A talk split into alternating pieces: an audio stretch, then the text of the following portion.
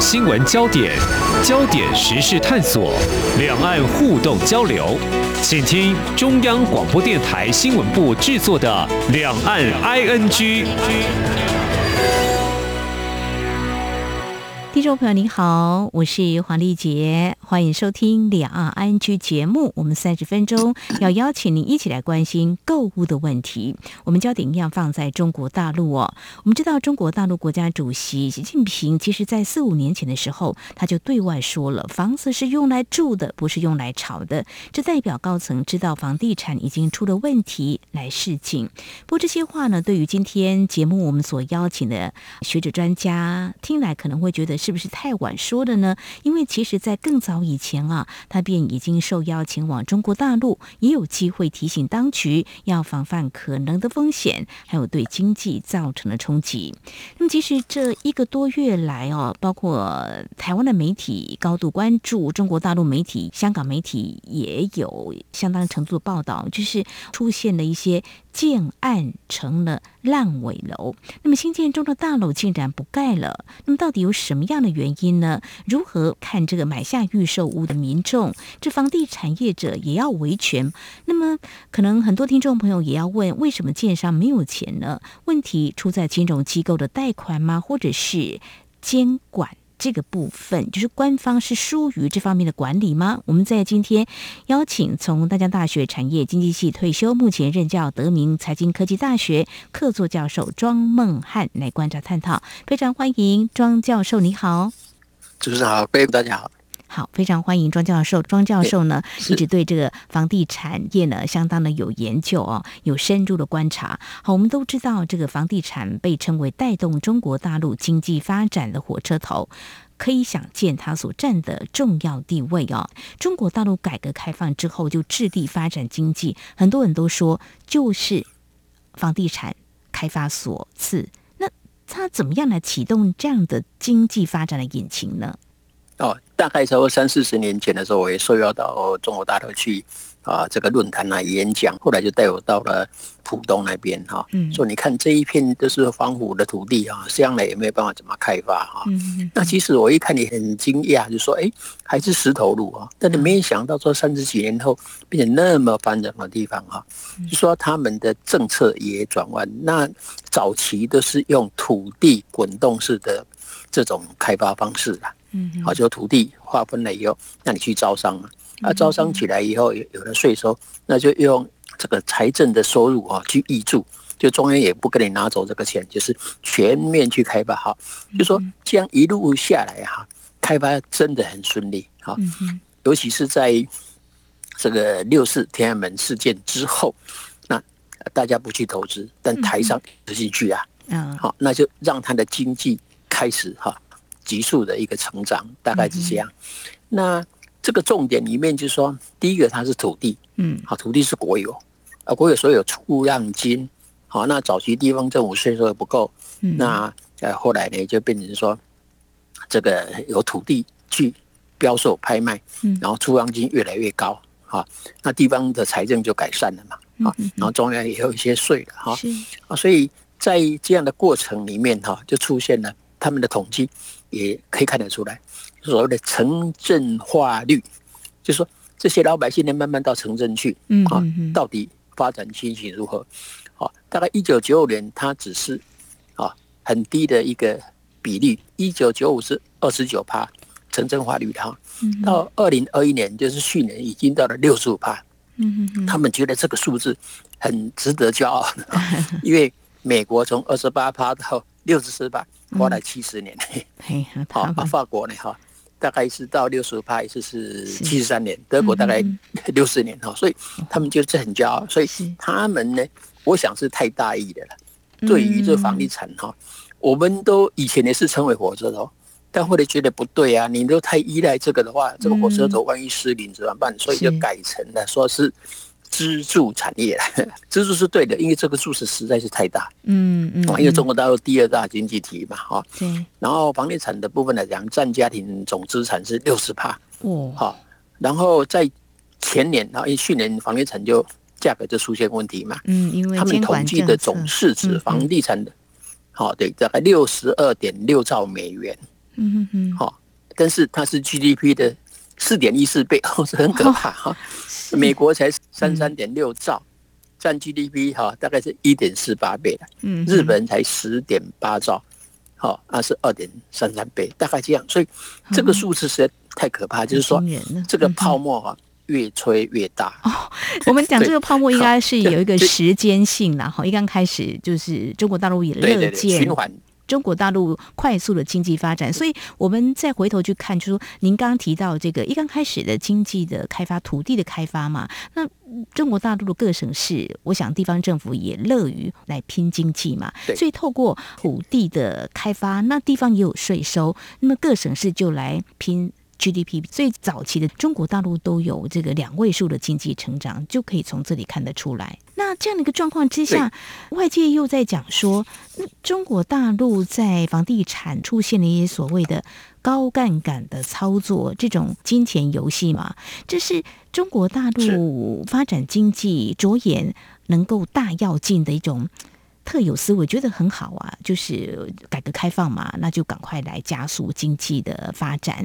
所以就是说，官方可能会比较重视，允许你怎么做，大开大放的做，是这样子嘛？所以慢慢的，也许就会所谓你刚刚提到的泡沫，是吗？嗯，对，这样讲，其实因为他们的经济啊，算起来还是比较封闭啊。他们认为十四亿的人口哈，它可以自己成为一个。独立自主的生活圈，我不受制于全世界，我也能够活下去嘛？啊，我想这个大家都知道这个情形，但是他忘掉了说，如果你是很多资金靠外来的，啊，你看我刚刚讲到说，哎，这个天安门事件之后，很多外资进去，啊，大家看着台湾进去，啊，各国都进去进去以后，哎，觉得还不错嘛，然后加上房地产也上来了，啊，所以啊，连世界五百大的公司都。去掉中国大陆去了哈，嗯，所以经济很快就就上来了。就说资金，但是这资金不是中国的资金 呐，很多是海外来啊，世界各国的资金嘛。所以当你的房地产在向上的过程里面，哇，跟走下哈，上行下行嘛哈，嗯，上行过程来讲的话，哎，这个一般外资也买啊，啊，当时商用不动产哈，再加上一些这个其他的住宅的哈，嗯，老百姓。因为有就业嘛，所得嘛，然后就哎，那我们应该买房子啊，好，所以一直买，嗯好，那即使早期去中国大陆的时候，真的是现在看起来有点像笑话一样，但是真实的故事哈。嗯，有一次哈，北京那边哈邀请我去一个演讲场合哈，那个饭店大概四五百个人哈，然后我就想说，哎，恭喜啊，你们哈，哎，这个要加薪的啊，他们每个人都笑翻了，说我们 才多少钱还有什么加薪？好，说不要高兴，物价要上涨了。他们拿出粮票、肉票给我看，说我们都是配给的啊，那那房价也一定要上涨啊，哈，除非你经济不成长啊，他们就觉得说房价啊，政府诶配房给我们呢，嗯好，我说没有关系，慢慢看，哈说他们早期的想法 保守嘛，哈，合理的哈，但现在来看的话，哈，这个数字已经正是天价。我讲一个例子哈，全球房地产指南哈有一个数据啦。就是说，房价租金比哈，房价跟租金的比例哈，香港四十三倍，北京是四十八，台北是四十九倍哈。哦，这个投报率都在二点几啊。嗯，那这个投报率在二点几的话哈，谁来买？好，当然买的人就少掉嘛。好，所以前面的经济上行，当然大家就觉得说，哎，其实他买不是投资报酬率多少，而是增值。但是中国大陆他们认为说，他们土地国有嘛，嗯，我也不怕你涨。但是房价涨半天了，因为老百姓吵，就它缺乏管制的机制了。我在那个时候没有所谓的相关的监管单位，并没有，呃，先发展再说。啊，对对对对对对，他们没。但是你要想我们了，哈，以台湾来讲，哈，好，第一个就是说，给你房产税的提高嘛，嗯，好啊，然后四波的打炒房啊，房贷的比例降低，土融建融降低。好，然后金融检查，啊，还有联合稽查、私家登录等等。重点是说，他们都用宏观调控。每次房地产下来的时候，宏观调控，我可以给你限购，就说，哦，房价太涨的时候，你涨太高的时候，你就不能来多买了。是，哦，嗯，甚至一人只能买一户啊。那台湾也一样啊，好的，一人买五户、十户都有啊，对不对？是的，现在也是。现贷贷款跟你说嘛，对对，对不对？然后价格不能涨啊，哈，就说你再怎么样去限制它。绝对抵挡不了供需法则，现在问题都出在供需法则。嗯，但是需求有很多假性需求啊，有些是投资嘛，对不对？投资投机的需求，这个很难防啊。对，就财务杠杆。然后刚刚讲到一个问题，说他们有没有那个管制机制？其实你看这一次来讲，就说哎。你这个贷款新建房子很好啊，嗯，但是为什么会变成烂尾楼？是啊，中间银行的角色很重要，所以这个建商又缺那个跟银行之间，这也是我想问的。因为我想很多民众，就是中国大陆民众，或许相较在台湾或其他国家的民众会比较清楚嘛，因为他们买房，比如说预售屋就跟台湾不一样，我们就付了头期款，然后慢慢再付，那么好像不太一样啊，这是其中之一啦。嗯，对，不这样讲。我们的头期款之外，就所谓的自备款嘛，嗯，啊，然后中间有工程期间还是付款嘛，是，但是一般以前我们正常是三成嘛，嗯，啊，七成就是完工以后银行贷款嘛，对，那也就是说这个中间的机制，我们一个履约担保的机制，就是说客户的钱啊缴到哪里去，嗯，啊，客户的钱虽然说交给开发商，但是他要有一个履约专户。嗯，这个钱是要存到银行去。嗯嗯，好，万一你盖不起来，这个钱仍旧是购物者的钱。嗯啊，至于你建商要去贷款、土地融资、建筑融资，是按照工程进度来付款的。啊，等于说你的买的这个钱，哈，你的自备款仍旧是客户的，但是你啊，不管他卖了百分之百，那这个建商要用的钱。要再向银行去借哦，是这样的情况。哦，那他中国大陆的情形是变成说，你购物款啊，然后某某某人来订购这一户，你就按期去缴，就按月啊，或者按期去银行缴这个贷款。是，但是呢，建商要的钱是银行再拨给他，这两者不是我们讲履约担保机制。哦，所以银行就说你来借，好，那我就借按工程期给你。那现在问题是说。消费者为什么不愿意继续付款？嗯，是因为看了你银行拨款给建商，建商呢没有盖房子。对，那建商不盖房子，就表示说钱他自己挪用了嘛？对对对对对对，这就是监管机制嘛。你这样来讲呢，大家不缴款，啊，银行也怕。所以那这样子，我一直拨款给你，到时候就是所谓的建商一定会发生流动性风险。嗯哼，流动性风险没有控制好，就会变成系统性风险。那就是银行的问题了，哦，所以就表示银行这个监管没有做好了。所以就说早些年的时候可能没有所谓的监管的机制了哦，那后来有了，嗯，有他们有了，就是没有落实认真去做了，聊备一格，可以这样说吗？嗯，还是说哈，嗯，就说他们感觉是太大意了，他们一直认为房地产的价格是纸上不跌啦。就掉入日本当年失落十年、失落二十年的陷阱啦。呃，会有股市、房市都上来，涨不跌，也是不是？对对对对。再赌一下，就说中国大陆政府不可能让房地产跌吗？会不会有这种心理？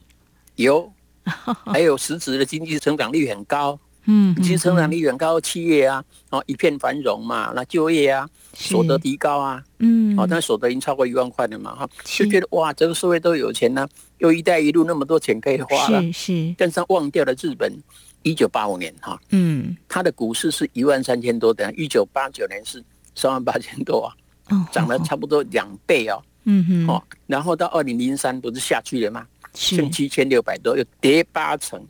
所以今天中国大陆很多的呃开发商，它的股价跌的五成、六成、七成、八成都不足为奇的啦。哦，这是很重要一个基本概念。但是他们一直认为说中国大陆不一样，嗯哼哼，外需有问题，我们内需也没有问题啊。嗯，但是没有想到数字都很漂亮，这边重点觉得没有问题。其实大概十几年前我们去中国大陆，因为考察嘛，哈，去去做研究嘛，哈，嗯哼，他们已经提出了国进民退了，就是增强国家的实力，是，所以让民间的企业你要退掉，就像马云这个一样，哈，嗯国进嘛，哈，民退嘛，民退，好，那国家的实力就大了嘛，哈，对，但是没有想到二零一七年的时候就发生了美中贸易战嘛，嗯，二零一九年就是 COVID nineteen 嘛，对，对，然后接着下来就清零了，清零是最要命的，还有俄乌战争嘛，清零就很难复工，全面复工。哎，对，对对哈，就这一连串下来哈，他们还一直用传统的思维思维去思考这种经济问题，思考房地产的问题，有一点掉入那种陷阱，陷阱。可能景气因为景景气的 cycle 是是有高有低的嘛，是。哦，我的意思是说，像日本，他太大意了。当年房价暴涨的时候，他认为哈，他卖那个日本可以买下四个美国。嗯，啊，全球 觉得很惊讶。嗯，但是当他下去以后哈，东京的商业区的地价跌八十七趴，哦，只剩十三趴。嗯，好，那住宅区跌了六十五趴。嗯哼哼，啊，这个经验还有美国呢，二零零八之后。嗯哼，你看房价跌了三成到五成，嗯，金融好，那就日后看你的经济实力嘛。美国现在又恢复了嘛，哈，又更高了。啊，日本呢，哈，又回涨大概两三成而已。哦，啊，还是奄奄一息的。是啊，这这绝对不一样。所以中国大陆自己要很清楚，嗯，所以要怎么控制的好，不要让它说好发生那种哈，就恶性的循环的问题。性就很我想这是才是他们要注意的消费问题，消费通膨的问题，对消费疲弱嘛，哈。通膨有上扬，可是他们认为好像还可以，因为是不是他们自己觉得嗯还可以撑他们自己内需的部分？目前嗯，哈，您的反应哦，可能不是这么的简单哦。但是中国大陆是不是对这个会不会有所误判？我想在稍后节目当中再请德明财经科技大学客座教授庄梦汉庄教授再跟我们谈一谈哦。那么中国大陆是不是呃有一些的政策做法？嗯，他对经济整个环境或外在环境的一些变动，可能没有掌握的非常好，所以呢，从这个烂尾楼啊这样的一个风暴呢，是可以窥之一二的。那么到底要怎么做呢？就是说，其实大概一两年前的时候，中国大陆的监管政策有比较严格一点，那这个是不是对于房地产的发展，其实也有一些些的影响？稍后再请庄教授进一步的解析。今天的新闻就是明天的历史，探索两岸间的焦点时事，尽在《两岸 ING》节目。这里是中央广播电台，听众朋友继续收听的节目《李昂 ING》。我们在今天节目当中邀请到。德明财经科技大学客座教授庄梦汉来为我们解析中国大陆这一两个月来爆发烂尾楼风暴。事实上，这个问题也不是呃最近才有。如果严格来说的话，或许几年前就已经有一些迹象了哦。刚才庄教授有提到说，其实呃，中国大陆虽然有一些监管的机构呢，但是对于这个投资啦或贷款方面，资金没有好好做一些管理，让一些投资建商可能把一些资金挪用了哦。那中国大陆这一两年，大家比较关注就是，比如说中国恒大集团就被严格监管，大家就开始想说，是不是要大刀阔斧做一些管理？但是呢？啊，像中国恒大集团现在也还在营运哦，那么也做了一些处理，只是说是不是也管控的很紧？但是又看到中国大陆的经济成长，他们又设定一个 GDP 增长百分之五点五左右，这个监管是必要执行，但是是不是说这个时机不对或捏得太紧了，所以就会影响到中国的房地产，比如说爆发所谓烂尾楼，因为。银行这边他收到一个禁令啊，就是要紧缩，所以就影响到建商的钱也不容易贷到，是这样子从这边慢慢引爆出来的吗？全球哈遇到房地产飙涨，嗯，那超过一定限度以后呢，一定是要紧缩贷款，嗯，好，利率会提高，紧缩贷款合理嘛？啊，像美国为了物价 FED 啊等等啊缩表啊升息啊哈，这些是为什么？第一个。就是兼顾你的经济成长，第二个呢，也要兼顾你的产业发展，还是就业率等等嘛。嗯嗯嗯。所以显然中国大陆是因为太依赖房地产，所以烂尾了，不是现在出现而已啊，四五年前早就出现了，那个鬼城就出现了。嗯。而现在是鬼城的数据是一直一直累加累加累加到现在不知道几十个城市了哈。还有一个附带的是说，你到现在公务人员薪水很多领不到。嗯，还有银行的存款领不到，嗯嗯，养老金没有拨好，台湾是有些无薪假就被骂翻了哈，嗯，那你这些问题都全部都来有物价的问题，对，所以你要达到经济成长五点五很难，嗯，再来，你除非我老百姓的存款能够领款领得到。你要知道，以前我们台湾也发生过啊，嗯，啊，很多信用合社倒闭，农会倒闭，嗯，那怎么办？从信用合社搬钱搬到银行去，就怕他倒闭领不到钱。但是我放到公营的银行，就认为没有问题嘛，嗯，那时候怎么办？政府要先稳定信心，存户的信心。当时啊，台湾是啊，说那好了，你们不要去去领了，一百万以内，嗯，保障没有问题，嗯，所以一百万以下的小额存款。就不再去挤兑了嘛。嗯哼。今天中国大陆是因为你存款领不到，好，那政府也没有跟我们讲说保证啊啊，只是部分而已。然后你的呃房地产说，我继续缴款，你会复工，你你你做来看嘛。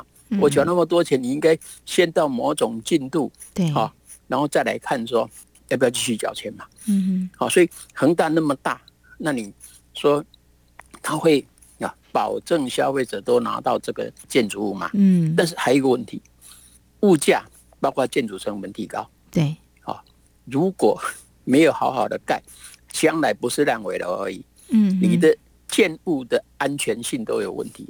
嗯，所以老百姓会很担心呢。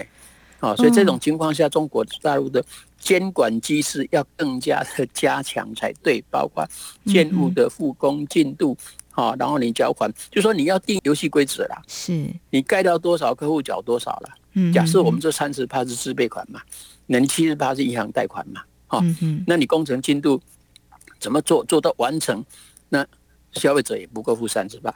嗯，他不是啊，全部啊都要你一直付一直付。嗯哼，啊，然后银行一直一直一直拨款一直拨款。是，那这个中间没有一个停损点呐。嗯，就说消费者来看，没有一个停损点嘛。嗯哼，哦，你即使盖好了，这个房子能不能住，他还担心呢，会不会偷工减料啊？嗯，哦，因为像恒大来讲，一盖都是几十万户的，哦，全球应该没有这么大的数量，好，所以我们比较担心的是这样说。还有一个大问题是，刚刚讲到银行有没有那个监管机制是有的，嗯，但啊，其实它早期都有很多所谓的影子银行啊，金融地下金融。地方政府，嗯。啊。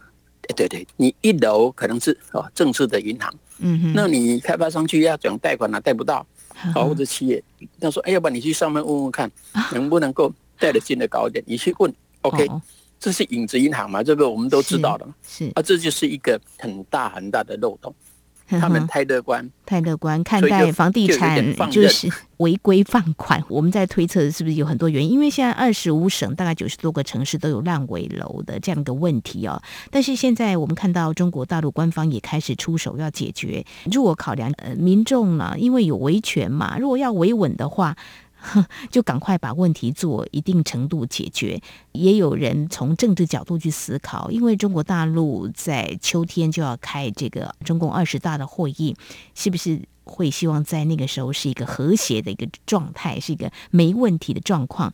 所以可能一些问题还是会有某种程度的。你说解决吗？还是说暂时压制啊？那但是有些问题可能还是在的，也许只是治标，但是没有办法治本。不晓得教授你会怎么样来看中国大陆官方出手解决的一些做法？现在唯一的方法应该是说，房地产本身来讲，嗯，建商的资金问题嘛。那刚刚讲到说，你买房的人啊，这个钱啊流到了银行，啊，银行再贷给他，这个中间的机制要。真的要建立好，嗯，好，然后要让开发商真的能够盖得起来，然后也也到了一个交屋，你这个没有两三年的时间呢，很难的，哦，但是你二十大之前就能够平息风暴啊，除非政府拿钱出来，就是发行货币啦，哦，啊，但是一定会造成通膨啊，是，好啊，你说再把呃这个我们对外的贸易啊也增加，那还不济息啊。嗯，好，啊，所以这个中间很多的问题啊，并不是我们所想象那样说啊，官方一出手就解决。嗯，啊，我刚讲了，最重要是你真的拿得钱出来吗？嗯，好，啊，照讲是以目前看起来是中央政府没有那么大的资金了，那地方政府来讲的话也是有问题啊。我讲一个例子，他们自己内部的分析来讲也很清楚，嗯，因为他们都是地方政府靠土地的出让金嘛，有标售出让金进来，那个数据占地方政府财政收入的百分之四十哦，嗯，然后加上税费十四趴，就五十四趴，那建筑成本三十趴，然后薪资跟财务费用将近五趴，对，大概六趴左右，所以这里面建商只有利润十趴，所以建商也靠土地的涨价。好，房价涨嘛，土地跟着涨，是赚这个钱。嗯，那政府来讲呢，财政收入五十四趴嘛，哈。但是现在大家不缴钱了，好，房子盖不起来了，哦，建商利润也没有了，好，那你政府的土地出让金也没了，嗯，税收也没了，哦，进入一个恶性循环，这要从这个地方去解的。你这样不解哈，各个城市的地方政府的财政收入没办法解决。嗯，就没有办法解决你总体的经济问题啦。嗯，所以我觉得这个关键点应该在这里啦。嗯，我看到报道有一些呃买预售屋的民众自己去找钱来，当然这个钱不晓得从哪里来，就说就是要把房子给盖好。因为有一个问题，在台湾可能我们不会有这样子的压力，就是说这会影响他的信贷啊，这影响很大，所以那些。买预售屋的民众，他们就采取自救的方式，这是一种。那另外一个教授，您所提到，就是说，最好是政府拿出一大笔钱来，赶快来把这样的问题迅速的来解决。但是说迅速，其实也是要有序，有一个机制架构，最好是就是监管机构要发挥它的功能嘛。嗯，所谓的政治角度来看的话，在二十大之前，看起来也许是。把这个问题先稍微掩盖一下，但是问题可能还蛮多的哦。那这样子的话，因为目前看来，中国大陆的经济在上半年成长率其实只有达到今年全年预估 GDP 增长百分之五点五的一半左右而已，所以压力有点大哦。如果暂时可以平息这个烂尾楼的风暴好了，但是对于目前疫情有时候还是有一些多点散发，所谓动态清零，所以你怎么样来看中国大陆的经济成长？又加上这个烂尾楼风暴，可能也恐怕是一个雪上加霜的情况。以这个中国大陆发生的烂尾楼问题的当初，其实他们有些的开发商，他是发行公司债，嗯，好到香港啊，到美国去筹资嘛，嗯，好，所以呢，房市、股市。还是维持一个相当的繁荣的景象，但是它这个疫情的清零啊，或者俄乌战争的影响啊，那等等哈，包括美国那个关税的问题啊，哈，嗯，就变成说，美国呢有一部分的经济的政策是有点在制裁中国大陆啊，导致于他们在香港发行的公司债，是因为它中国大陆严格管制的嘛，哈，所以那个公司债本身就没有原来。那么强，对吧？哦，资金的资源没有那么强。嗯，到美国去的话，很多啊，美国的政策又跟你限制哈。嗯嗯。所以这个问题就变成说，你本来国内有这个经济问题，尤其是房地产哈，你只要开发商到香港、到美国去，好发行公司债，甚至股市上市，都还可以解决部分问题。嗯嗯。现在这两条路都没了。哦。好，加上国内消费者，呃，银行存款领不到，养老金。诶，部分也出了问题，好，诶，公司又是欠薪资，好，所以这样子好多问题都是集中在这个阶段，嗯，所以必须要一点一点的去解，才有办法让它复光，让烂尾楼逐渐哈能够复活。如果处理不当，哈，万一步入一九七零年代的停滞膨胀，也就是说经济成长停滞，那刚刚中国大陆设定是五点五嘛，是。万一的哈，一到二或零。哦，然后失业率一定提高嘛，因为这个表示产业也不景气啊，等等嘛，失业率提高，这两者加起来，很可能就造成了痛苦指数的提高。好，那台湾的发生过啊，美国、日本都发生过啊，那这个对于经济的打击就很大。嗯，啊，就是表示你失业率提高，不表示你的产业也有问题啊。嗯，啊，所以你要从头再来，你烂尾楼啊那么多啊，你要盖起来，让。这个购物者也有信心来缴款，恐怕 要有两三年的时间。好，我想这一波中国烂尾楼的风暴也真的是考验中国大陆执政当局他们的决心跟魄力，如何做比较有效解决啊，是还蛮艰辛的。好，我们在今天的非常感谢德明财经科技大学客座教授庄梦汉提供专业的观察解析，谢谢庄教授，谢谢您，谢谢再见，谢谢。好，以上就是今天两岸 N G 节目，非常感谢听众朋友您的收听，王丽杰祝福您，我们下次同一时间空中再会。